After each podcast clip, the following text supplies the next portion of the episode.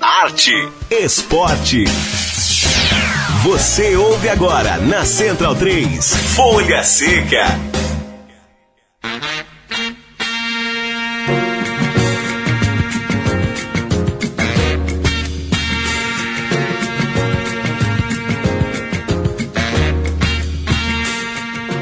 Olá para você, ouvinte da Rádio Central 3. Começa agora uma nova edição do programa Folha Seca, edição de número 46 do nosso bate-papo sobre literatura e cinema relacionados ao esporte. Folha Seca, como você já sabe, chega toda quarta-feira na programação em central3.com.br. Eu sou o Paulo Júnior e falo por telefone com Tom Cardoso, autor de Sócrates, a história e as histórias do jogador mais original do futebol brasileiro, livro da editora Objetiva, que terá lançamento aqui em São Paulo no próximo dia 8 de novembro, sábado, no Shopping Frecaneca. Tom, é, valeu por participar aqui do Folha Seca. Queria que você começasse falando é, a sua, sua motivação inicial, é, de onde que surgiu a ideia de fazer esse livro e qual que, qual que é o recorte aí, qual que é a sacada é, da sua obra a respeito desse grande jogador, desse ídolo de todos nós, que foi o Sócrates. É impossível pensar em alguém que esteja perto do Sócrates hoje, e acho que hoje mais ainda, né, nesse, em tempos de mini treino, né, que o jogador é treinado até para falar boa tarde. Você tem o Neymar aí como maior exemplo, ele fala quase sempre igual nas entrevistas coletivas. E, e só seria visto como uma, uma aberração quase, né? Por ele ser um jogador tão diferente e, e com uma opinião própria, né? Independente. E, eu acho que foi isso que me motivou a escrever sobre ele. E o fato do Sócrates. Um craque dentro de campo, acho que ele é marcado mais porque ele fez fora de campo.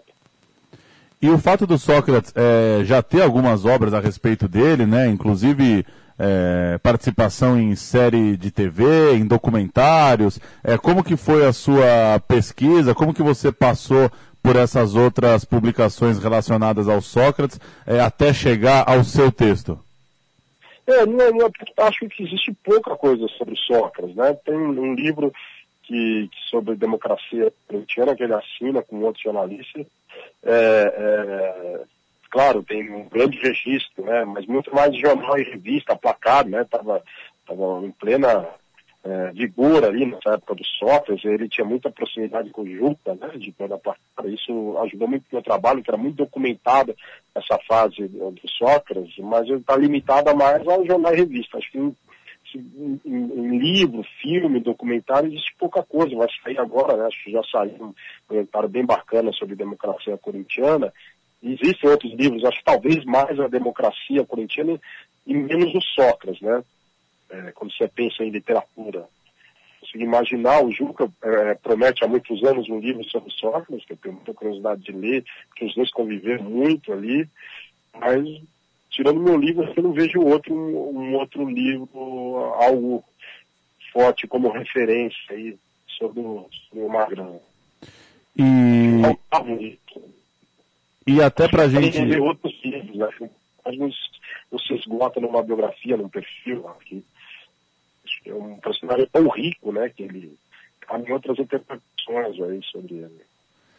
Legal. E para quem já ainda não, não teve contato com o livro, o livro já está com pré-venda na internet, né? Tem esse, esse lançamento agora aqui em novembro em São Paulo. Eu queria que você falasse um pouco do, da linguagem, da forma com que você trabalhou o texto. É, que tipo de, de, relato você fez, como que é a divisão, se é que tem uma divisão por capítulos, contasse um pouco a estrutura do texto aí para a formação do livro. É, acho que é uma, é, eu, ele está tá sendo contado de, na ordem cronológica, com exceção do capítulo de abertura, que eu falo de que o Sócrates pagou para jogar no Paquembu, que foi justamente contra o Corinthians, quando era jogador do Botafogo de Ribeirão Preto. O livro abre com essa história, né? O Sócrates era, era aluno da Faculdade de Medicina, da USP, lá de Ribeirão, e estava sempre atrasado para os treinos. E ele tinha que ir para São Paulo, a, delegação já, já tinha né, viajado, e ele estava em plena aula, então ele, o motorista do, do Botafogo de Ribeirão Preto falou, vamos, só que escorrendo, o Corinthians vai jogar contra o Botafogo de Ribeirão lá no Paquembu, e precisa de você, você é o principal jogador do time, vambora. E o Sócrates fala, pô, não vai, não vai de tempo, né? E o motorista vai, faz um tempo recorde ali, que é a, estrada ali, São Paulo, Ribeirão São Paulo, e quando ele chega, o, o jogo já está quase 20 minutos de começar. Ele paga o ingresso, porque ele ia demorar muito mais tempo para achar alguém da delegação no Botafogo para autorizar a entrada, então ele entra, paga o ingresso, vestido de médico ali, com jaleco de médico, passa ali o alambrado do Paquibu correndo, aí vai lá embaixo do tobogã tentando entrar no vestiário, e o cara fala, quem é esse louco, né? E, e eu abro dizendo porque ele era, ele já, você olhava para o que não parecia jogador de futebol, ele era magro, muito magro, alto, com um pezinho pequeno, né? E, não, tinha, não tinha um estereótipo de jogador de futebol. E era chamado Sócrates também, tinha o nome de um filósofo, vestido de médico, né? Imagina, aí o cara achou que ele era um paciente, até brinco do, do, das parafricas ali perto, né? E, e o cara chega, paga o ingresso para jogar contra o Corinthians. Mas aí o Sócrates acaba, é, o massagista, o Cebinho, vê o Sócrates ali desesperado, consegue convencer o segurança do Paquembu, ele entra, joga, faz o gol do, do Botafogo, né? O Corinthians goleia de 4 a 1 mas ele faz o gol dele, é o melhor em campo. Então, eu, eu, com exceção dessa parte eu abro e depois volto a contar a história do pai, o livro ele é em ordem cronológica, assim, narrado de forma cronológica. E você falou um pouco né, desse, do outro livro que já tem sobre o Sócrates, é, comentou um pouco também sobre como que o futebol hoje está muito mais, muito mais normatizado, né, muito mais padronizado em termos de comportamento dos jogadores. É, eu queria que você falasse só para a gente fechar é, que referências que você tem aí na, na literatura esportiva, se tem, enfim, algum livro que, que te chama atenção, seja antigo, seja mais recente, como que você tem acompanhado esse momento que é, principalmente pela Copa do Mundo, né, principalmente no fim de 2013 e primeiro semestre desse ano, o país viveu um boom aí de publicações esportivas. É, talvez nunca antes foi tão fácil encontrar livros relacionados ao futebol nas livrarias do Brasil. É, é mas falar a verdade, acho que está muito imerso ali na pesquisa, e eu não, não e a, na própria Copa do Mundo eu não acompanhei muito esses lançamentos. E muitos lançamentos também, né, mais para a linha chapa branca, né, na Copa, aproveitando o, justamente o gancho da Copa do Mundo, e era uma coisa que eu não queria fazer, né, atrelar o lançamento do Sócrates à Copa, eu queria lançar depois, e, eu achava que o personagem transcende o futebol. Né, só que não, não, precisa ser lido apenas para quem é corintiano e apaixonado por futebol. Ele pode ser lido por alguém que gosta de uma figura meio iconoclasta, né? e, e fora dos, dos, padrões da época. Então, eu, eu, eu, até acho que eu fiz um livro sobre o Tarso de Castro, que é o criador do Pastor, jornalista que marcou a eu acho que eu vejo muito paralelo entre os dois personagens, além da, da, da, da, história da bebida, essa coisa meio esquerda festiva, que era própria dos dois. É, é, mas é curioso, quer dizer, não estou citando meu livro aí, é que eu não, não li realmente, Paulo, livros nessa época de, de, de, Copa do Mundo. Eu não posso apontar um livro que seja, de fato, influenciou até na, na biografia. Legal. O Folha Seca conversou com Tom Cardoso, autor de Sócrates, a história e as histórias do jogador mais original do futebol brasileiro. Lançamento para quem é aqui de São Paulo, dia 8 de novembro, no Shopping Frei Caneca, das 5 da tarde às 10 da noite. É, Tom, valeu pelo papo e boa sorte aí, bom alcance, boa jornada aí com o seu novo livro. Obrigado, Paulo. Um abraço para todos aí, ouvintes do Folha Seca. Foi um prazer falar com vocês. Valeu, um abraço. Um abraço.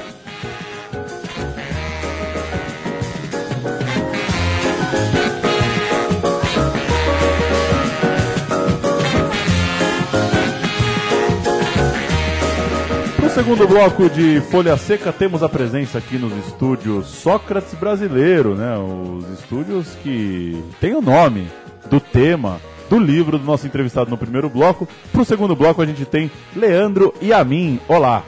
Olá, Paulo Júnior. É um prazer estar uh, mais uma semana aqui com você. Estamos assistindo enquanto você fazia essa agradabilíssima entrevista sobre esse maravilhoso personagem que é o Sócrates, assistia o que está aqui na nossa televisão, Botafogo e Ferroviária, semifinal do Campeonato Brasileiro Feminino, e já cravo para você. A lateral esquerda do Botafogo, Marininha, é o futuro. Marininha, camisa 6, jogando um bolão. Boa jogadora, viu? Sensacional. Boa jogadora. Leandro Amin, começo trazendo uma dica que vem dos nossos amigos do blog Esporte Fino, texto do Luiz Augusto Lima, que recomendou nesta semana o documentário O Time de 92, filme que conta a história da formação do time marcado por essa geração de David Beckham, Ryan Giggs, Paul Scholes, Nick Butt e os irmãos Gary e Phil Neville lá no Manchester United. O filme trata também da cena musical e política da época, não só ficando em cima exatamente dos ídolos dos Diabos Vermelhos. O filme disponível no Now, serviço de cinema on demand da NET. É, boa geração, hein, Leandro Emin? Que coisa, né? Algumas histórias, né, claro, não é inédito, não é, não é privilégio só do Manchester United, mas é sempre interessante quando você vê que meia dúzia de amigos ali, nascidos no mesmo ano, que chegaram juntos no clube, é, vingam no profissional de verdade, né? Essa galera ganhou Champions League. É aquela história do raio que não cai, é, se, não, se, se pode até cair duas vezes no mesmo lugar, é, não é frequente que caia no, justamente no quintal da sua casa, né? Não é, não é sempre que, por mais efetivo e bom que seja o seu trabalho, no caso de uma categoria de base, saindo do campo da metáfora, não é sempre que você encontra uma geração tão homogênea, né? Essa geração aí tinha um lateral, tinha o meia, tinha o, o armador, tinha o artilheiro. Então, era uma, é, é, é, era uma, uma lista de jogadores muito bons que se juntaram a um técnico que era muito bom, diferenciado, que também mudou a história do clube. E eles, no time de cima, se juntaram também a contratações muito pontuais que o Manchester trouxe de fora. Trouxe o Solskjaer da Noruega, que era um ótimo jogador, um, com, complementava muito aquele grupo. Tinha o outro matador que veio de Trinidad e Tobago, que era muito bom. Um goleiro dinamarquês que era muito bom. O time tinha seus jogadores mais velhos. É, começou com o Cantona, depois outros jogadores. O pai de Gales é, é, teve na figura do Guido ser o maior jogador da sua história, né? Enfim. É... Um time massa, mas sendo eu palmeirense e você palmeirense, não é muito legal falar sobre isso, não. Não é muito legal. É... Eu só complemento dizendo que David Beckham jogou muito mais do que as pessoas acham que jogou, porque Sem as pessoas é... têm bronca, né, do que ele se tornou, né, dessa coisa de de símbolo do marketing, de símbolo de beleza, que é um saco. Eu concordo que é um saco. Mas jogou muita bola o David Beckham e Paul Scholes foi um cracaço de bola, um meio-campista raro é, no futebol brasileiro, que de certa forma ele condicionou ali uma posição, né? É, ele é mais, era mais ou menos esse meio-campista multiuso, né? Que depois vieram a ser Gerrard, Lampard, esses outros jogadores é, em, em, muito menor escala, o que tenta ser o Wilshere do Arsenal, né? Que foi apontado uhum. quando surgiu como a, é, a possibilidade de novo Scholes, jogador que é, acho que ainda não surgiu com essa característica. É, não é nem volante, não é meia, não se resume só a um tipo de jogo, chega na área, troca passes, tem lançamento longo. Era um jogador muito completo e que deixou saudades aí para o torcedor do United, todos eles, né? Essa o Ryan Giggs hoje é auxiliar técnico e essa turma toda é, já está aí ou trabalhando com futebol, ou sendo comentarista, ou fazendo tudo. No caso do David Beckham, né? Ele uhum. faz tudo, ele tem todos os empregos do mundo. Uma coisa que você imaginar fazer da sua vida, eu tenho certeza que o Beckham já fez. Leandro e a mim. O nosso, nossa segunda nota aqui do Folha Seca, é, passado o Dia das Crianças, o site Guia do Boleiro separou um trabalho do designer Rodrigo Borges, que não é aquele não, Rodrigo não é Borges, é, aquele. é outro Rodrigo Borges, com imagens e pequenos poeminhas sobre craques do futebol. Eu vou ler alguns para você, Leandro e a mim. Vamos que vamos. Beleza, tema que amola, o assunto relativo. Ribéry não dá bola, ele só faz gol bonito. O que, que, você achou disso, Leandro Amin? Olha, não é. Bom, não sei. Eu, eu, eu vi pouco, não, não, me aprofundei no tema, não posso fazer uma crítica, mas se eu fosse criança, talvez eu não fosse dar tanta bola assim, não. Com seus olhos grandões, é. Ozil é especial. Esperto comanda as ações do seu time, o Arsenal. Ah, interessante, vai, mas acho que é bem específico para um modo, se, eu, se eu lesse com oito anos isso, uma coisa assim sobre o Edmundo, sobre o Evair, talvez não, não me despertasse toda essa, toda essa ternura. Mas a, a imagem é eterna, né? Um desenho bonitinho, bem feitinho e tudo mais. Agora eu vou ler um ilustração. pra fechar que esse vai te agradar. Wesley Snyder joga na Turquia, no tradicional Galatasaray. Para ele, o futebol vem de família. Aprendeu a jogar com o papai. Será que aprendeu mesmo? Ah, nunca Vamos- saberemos. Jamais saberemos quem foi o pai, O pai. de Snyder, que Outro- outro dia fez um clássico Nossa espetacular. O que, que foi aquilo, Ele cara? fez dois Então, o gols. cara, como muito bem definiu é, um amigo meu, o cara ficou o jogo inteiro com a mão na cintura esperando a bola vir para ele chutar. E dois é, foram onde foram. Pois é, e ao longo do jogo ele deu outros três, quatro chutes com o mesmo veneno que quase é, entraram. Não entraram antes porque a Taturk não quis, quis realmente que os gols saíssem no- nos minutos finais. Que coisa, você assistiu esse jogo ou só os melhores momentos? Só os melhores momentos, ou seja, só os chutes do Snyder, de todo lugar do campo. Puta merda, meu. Foi o que teve pra ver do jogo mesmo. O Snyder fez é, a grande atuação individual, com certeza, em muitos anos desse, desse clássico aí, o clássico turco. Sensacional. A gente vai falar agora é, da morte de Michel Lohance, né? O grande jornalista esportivo, faleceu no sábado aos 76 anos. Um dos fundadores da Placar, fundador, por consequência, do prêmio Bola de Prata, idealizador do Cartão Verde da TV Cultura e jornalista que ainda passou por algumas das principais redações dos jornalões brasileiros. O Michel Lohance ganhou um prêmio ESSO em parceria com José Maria Aquino pelo artigo O Jogador é um Escravo. Muito interessante esse texto, vale a pena indicá-lo. E a gente vai ouvir José Trajano falando sobre o colega na última segunda-feira na ESPN Brasil. O Zé Trajano assim abriu o linha de passe.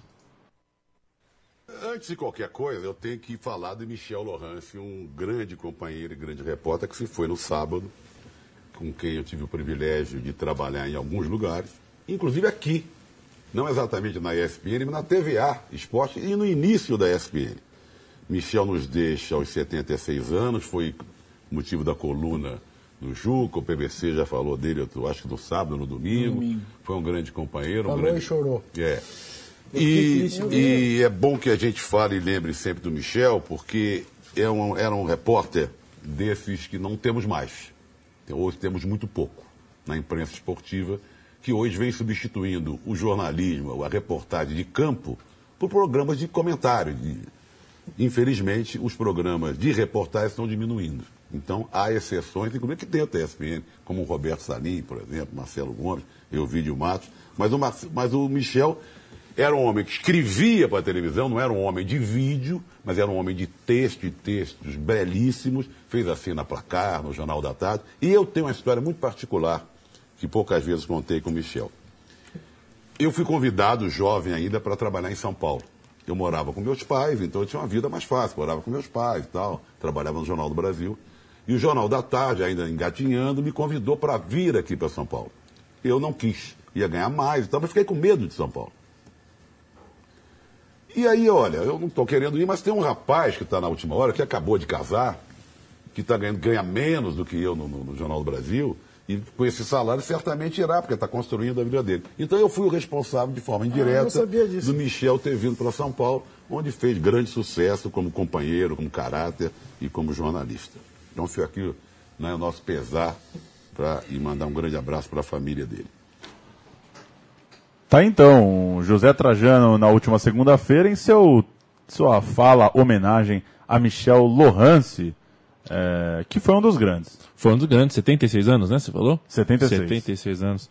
Foi um dos grandes, deixou um legado, é, parece que é uma coisa de família mesmo, né? O filho dele segue os mesmos, os mesmos passos do pai, é, como repórter e tudo mais, mas é um outro mundo, né? É um outro mundo, inclusive, ah, aliás, principalmente no mundo da manipulação de informação. Eu digo manipulação não no mau sentido, na na maneira de você trazer, levar a informação de um lugar para um público interessado. Então é outro mundo, os jornalistas já não conseguem mais colocar tanto a, o próprio tempero, a própria cara nas coisas que querem, é, na- nas coisas que tocam, né, nos trabalhos que fazem.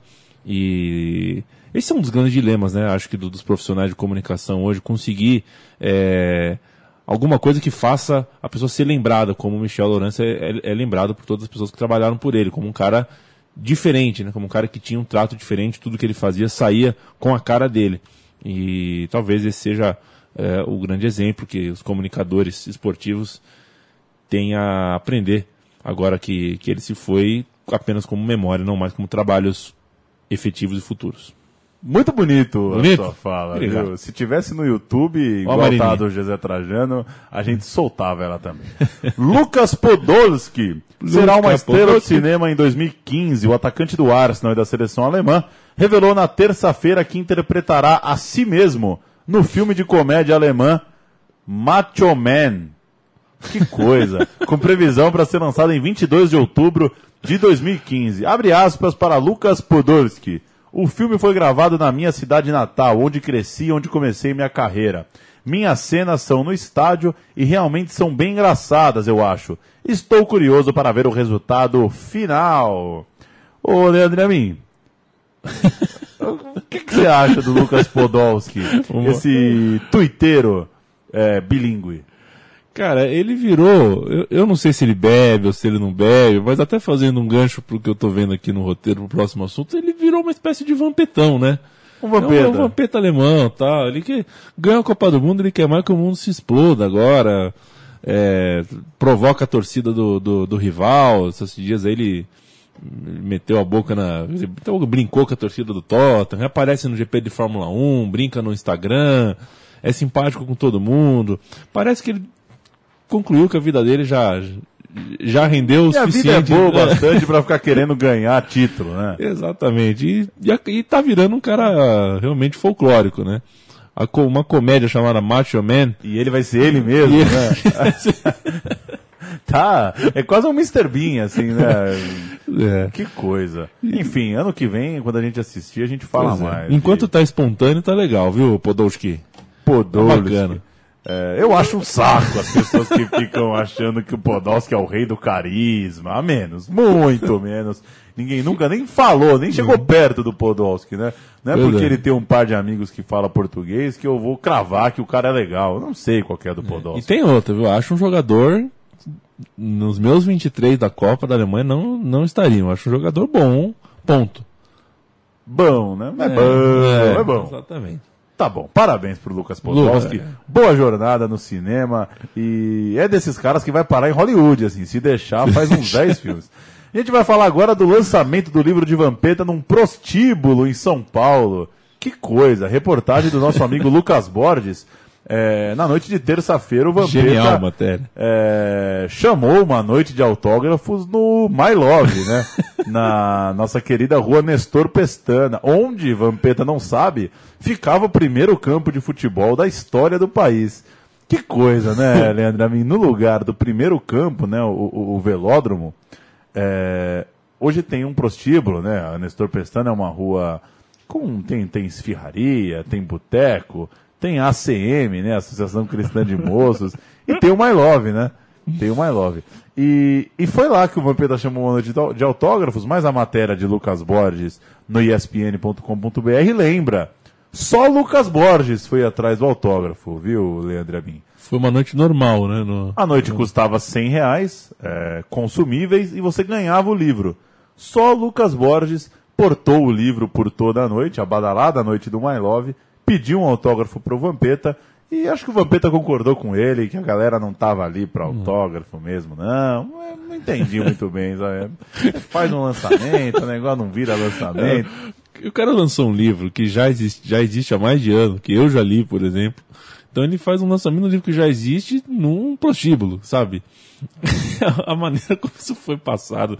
Olha, co- coisas de vampeta. Da matéria, que por sinal tá, tá muito, muito bem escrita, muito divertida, é, surgem duas coisas. A primeira é a foto do Vampeta com o repórter em questão, com o Lucas Borges, que faz questão de estar segurando uma garrafinha de água. É, a Né? foto é qualquer nota, né? É, ele acha mesmo que o, que o público acreditou nessa produção do da garrafinha de água. E a outra coisa, eu me esqueci enquanto falava da primeira. Talvez eu lembre daqui a pouco e fale, viu? Você pode falar Uhum. quando achar melhor, mas fica o nosso, o nosso alô pro Vampeta, que junto com o Celso Unzelt é, fez uma obra muito legal mesmo. Quem gosta de futebol, quem gosta de histórias, deve ler o livro do Vampeta. Você acreditou em todas as histórias que estão ali? Porque tem Não. muita história ali que, que é duro, hein? Mas aí eu fico com a frase, né, que, que eu vi o documentarista falecido Eduardo Continho, né, dizendo: o passado contado é melhor que o passado vivido. Então, quem sabe contar uma boa história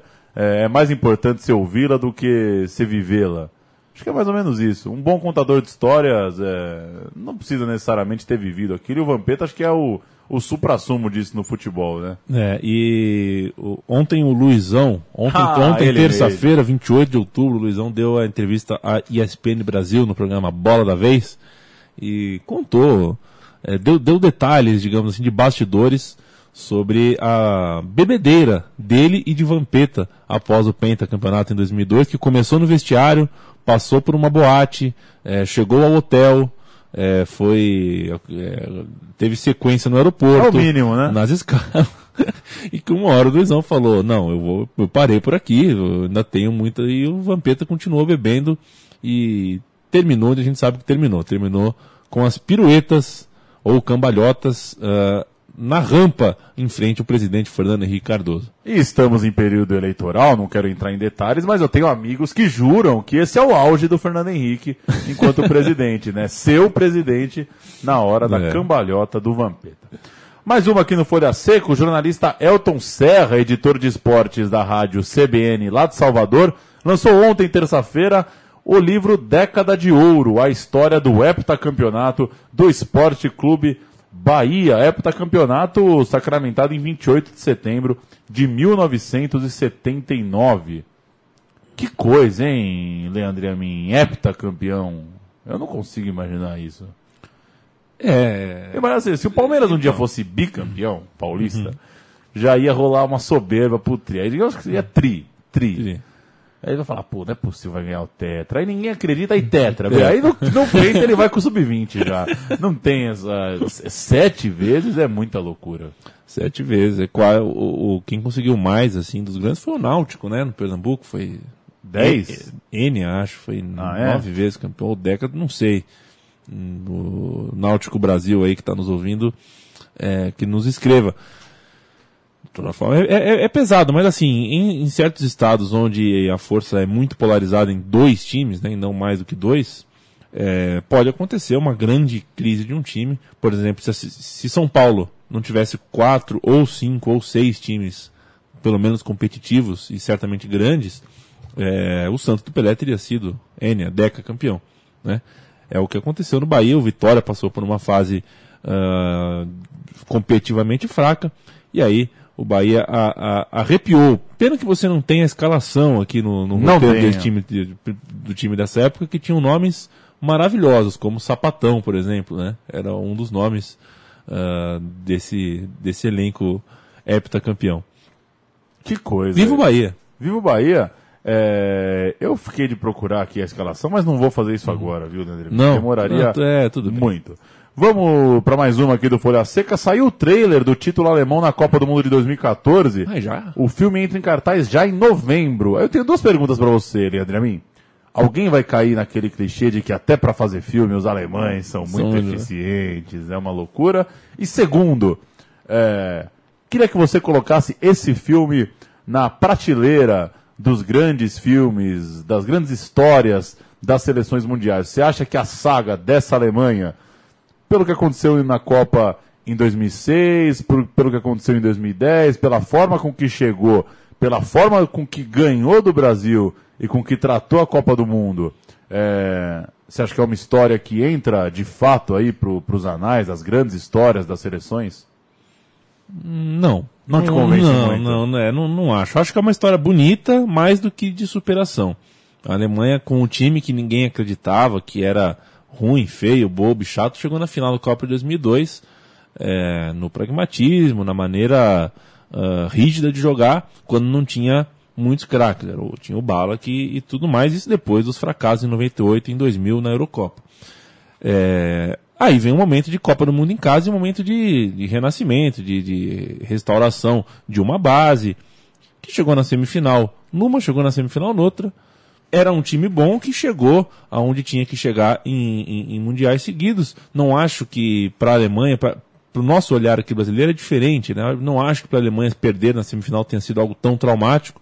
mesmo em casa, a recepção depois da vitória, depois da derrota em 2006 foi, foi, foi bonito, o reconhecimento foi grande. Eu acho que o grande barato desse filme aí vai ser as imagens de concentração na Bahia, aquela coisa toda, aquela, aquele, aquele clima leve que aparentemente o time da Alemanha conseguiu é, viver no, em Santa Cruz, Cabralha, na Bahia. Que cidade. É, que cidade, cidade que que, nome. Nunca, que nunca mais será a mesma, porque não acho que é uma história de superação, é uma história de eficiência que conseguiu com justiça é, se traduzir em uma taça de ouro que pesa, o, o Paulo Júnior, mais ou menos 6 quilos. Não sei se alguém já te falou isso. 6 quilos? É. Que coisa. A Alemanha, é, o filme relacionado ao título da Alemanha, o trailer já deixa uma coisa clara, e uma coisa que foi motivo de briga minha com alguma, alguns parceiros de redação no momento em que esse lance aconteceu. O filme mostra o Thomas Miller treinando a jogada de falta que ele cai de propósito. Ah, é? Sim, não foi um tropeço. Era uma jogada ensaiada.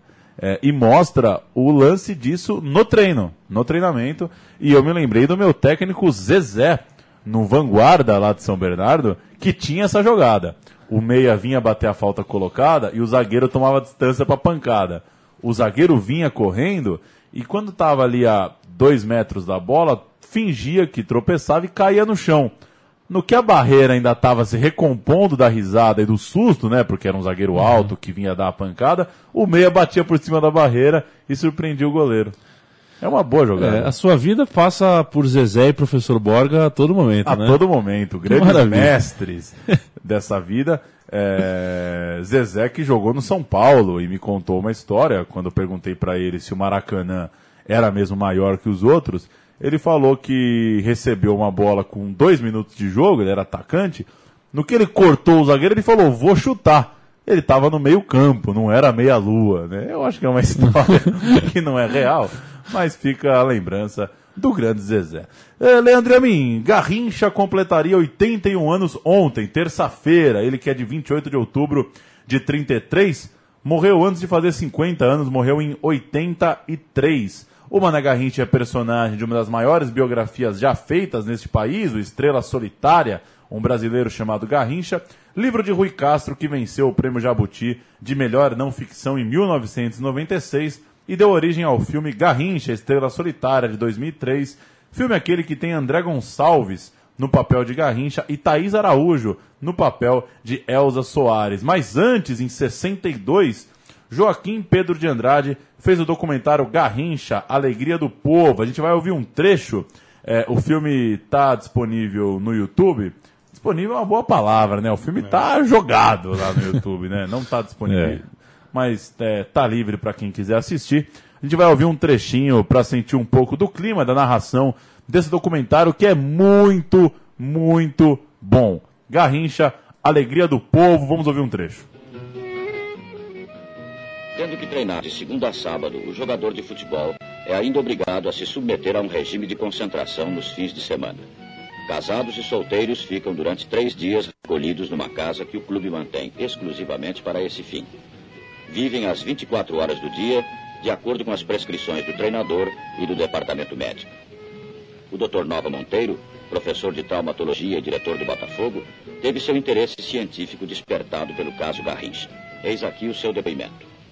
E o Garrincha seria um jogador que, desconhecido, aparecendo hoje em dia num clube qualquer de futebol, poderia perfeitamente enganar o médico que examinasse, que seguramente o incapacitaria para a prática do futebol.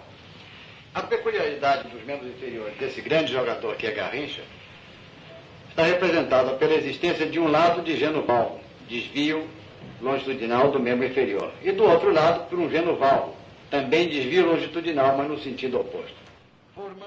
A discussão das concentrações, já, Leandro Amin, assunto dos mais eternos e contemporâneos. A qualquer momento que você fala de futebol, você vai falar de regras de comportamento dos jogadores, né? As coisas andam juntas, né? Pelo menos aqui no Brasil, imagino que em todo mundo. E já demorou para a gente avançar é, nesse tema, né? Um tema que retrata um atraso meio, meio, meio esquisito no futebol que, que, que virou tão grande em algumas áreas, né? Na, na, na parte econômica, na parte física, Mas parece que na parte de, de, de, de, de parte humana mesmo, de entender é, a, a situação dos jogadores, a vida dos jogadores, a família, a, a maneira como cada um descansa, a maneira como cada um se concentra. É, isso parece que é, andou muito pouco no Brasil, principalmente. Eu tenho certeza que a minha forma de me preparar para uma coisa importante é diferente da sua, né? Então por que temos que estar no mesmo lugar quando vamos fazer a mesma coisa? Né? Não necessariamente, né? Que bonito, hein? E Bonito. o senhor que escreveu no blog da Central 3 um texto falando exatamente das concentrações, né? É, questionadas pelo Leverkusen, hoje técnico do Atlético Mineiro, e que não estão sendo usadas já à risca no São Paulo, né? Do técnico Muricy Ramalho. São Paulo jogou segunda-feira à noite sem concentração. Exato. O mínimo, né? É um avanço. Concordo com você.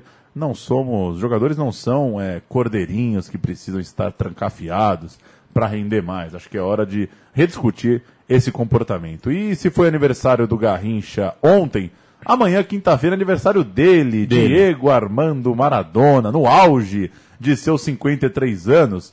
A gente vai ouvir um trecho de Maradona by Custurica. É, e depois a gente vai perguntar pro Leandro e a mim quem foi maior, Diego ou Mané. que coisa, vamos ouvir. Hello, acá está Diego. ¿Cómo le va? Buenas tardes. ¿Cómo anda? ¿Familia bien? ¿Cómo anda, maestro? ¿Qué haces, cabeza loco? Eh, ¿viste cómo me conocen? Estoy en el barrio,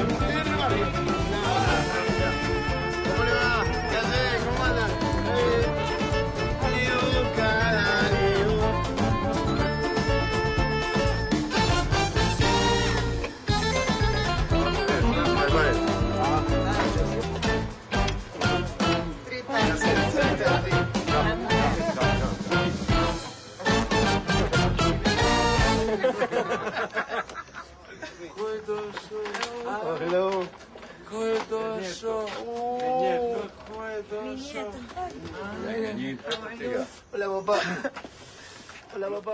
Alguns filmes são mais difíceis do que outros para ouvir, né, Leandro e a mim? Eu demorei para achar um trecho que fosse possível ouvir apenas, não assistir. Mas o ouvinte Folha Seca pode ir lá no YouTube Maradona by Custurica e assistir esse ótimo filme. Ótimo filme, ótimo personagem. Eu fico estarrecido em perceber que não existe na língua portuguesa nenhuma biografia sobre Maradona. Isso mostra muito mais do que uma rivalidade, mostra uma alienação, uma falta de interesse ah, pelo, pelo histórico, pelo, pelo artístico mesmo.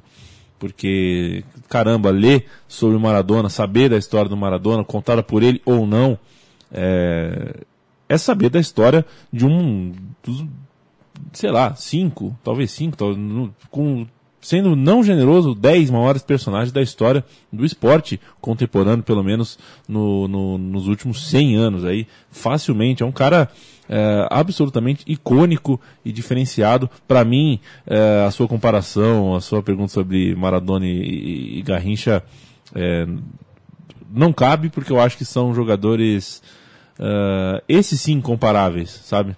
Esses sim são, são muito únicos, são muito diferentes, conseguiram fazer muito ah, com uma compleição física e uma estrutura familiar e de vida totalmente desfavorável para a prática do que praticaram, para fazer o que fizeram. Então acho que a comparação de Maradona-Pelé vale pela brincadeira, mas o Maradona, na verdade, é o, é o Garrincha que nasceu do lado de lá. É o cara improvável, desajustado, errante, que fez o que fez e se tornou imortal, ainda que seja vivo e fará 54 anos amanhã, quinta-feira. Tá respondido, então, Tá né? respondido? Tá respondido. Você fica com Maradona, é, ou melhor, fica com ambos, né? Acha que é incomparável. É. Eu gosto de ambos também, dentro de campo. Ambos me encantam, acho que na mesma proporção. E para fechar, Leandro e a mim, é, não vou te perguntar quem foi melhor, Maradona ou Pelé. eu vou te pedir para soltar o Nelson Cavaquinho daqui a pouco. Ele nasceu há 103 anos, em 29 de outubro de 1911. Ele que morreu em 86. Fevereiro de 86, não viu a Copa do Maradona, o coitado coisa, do Nelson Cavaquinho. A gente vai ouvir juízo final, Leandro e a mim. Valeu, até a próxima. Até a próxima, sempre um prazer, Paulão. É, Ferroviário e Botafogo continuam jogando 0 a 0 na, na televisão aqui, o jogo é ao vivo, hein? E na verdade não é Ferroviário e Botafogo, é assim, a prefeitura de, de Araraquara jogando contra a Marinha do Rio de Janeiro são os dois sustentadores dessas duas equipes. Pelo menos eles estão usando camisas ah, tradicionais e legais, que aí dá vontade de ver, né? Que informação impressionante saber É. que a Marinha tá jogando de Botafogo, o Exatamente. Brasileirão feminino. Fica o nosso apoio ao futebol feminino, fica o nosso apoio a todos, todas as formas de futebol, É. menos a futebol society, né? Essa sim, o grande mal do século XXI, o que faz as empresas brigarem como nunca, o que faz é, churrascos inúteis serem feitos como nunca e o que faz é, jogadores irritadiços e, e pedantes acharem que são Maradona, que são Garrincha. Eu não suporto o futebol society, né? Coitado do boi que morre em nome de um churrasco num society, né? Ainda mais no churrasco de um society de empresa, né? o que é pior ainda. A gente vai fechar com o Nelson Cavaquinho, juízo final. Que música! O Folha Seca 46, como todos os outros, fica em central3.com.br e a gente volta na quarta-feira que vem. Até lá. O sol há de brilhar mais uma vez. A luz há de chegar aos corações.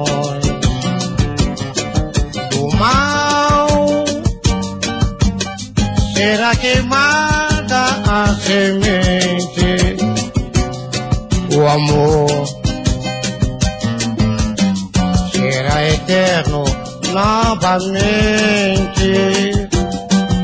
É o juízo final, a história do bem e do mal. Quero terrores pra ver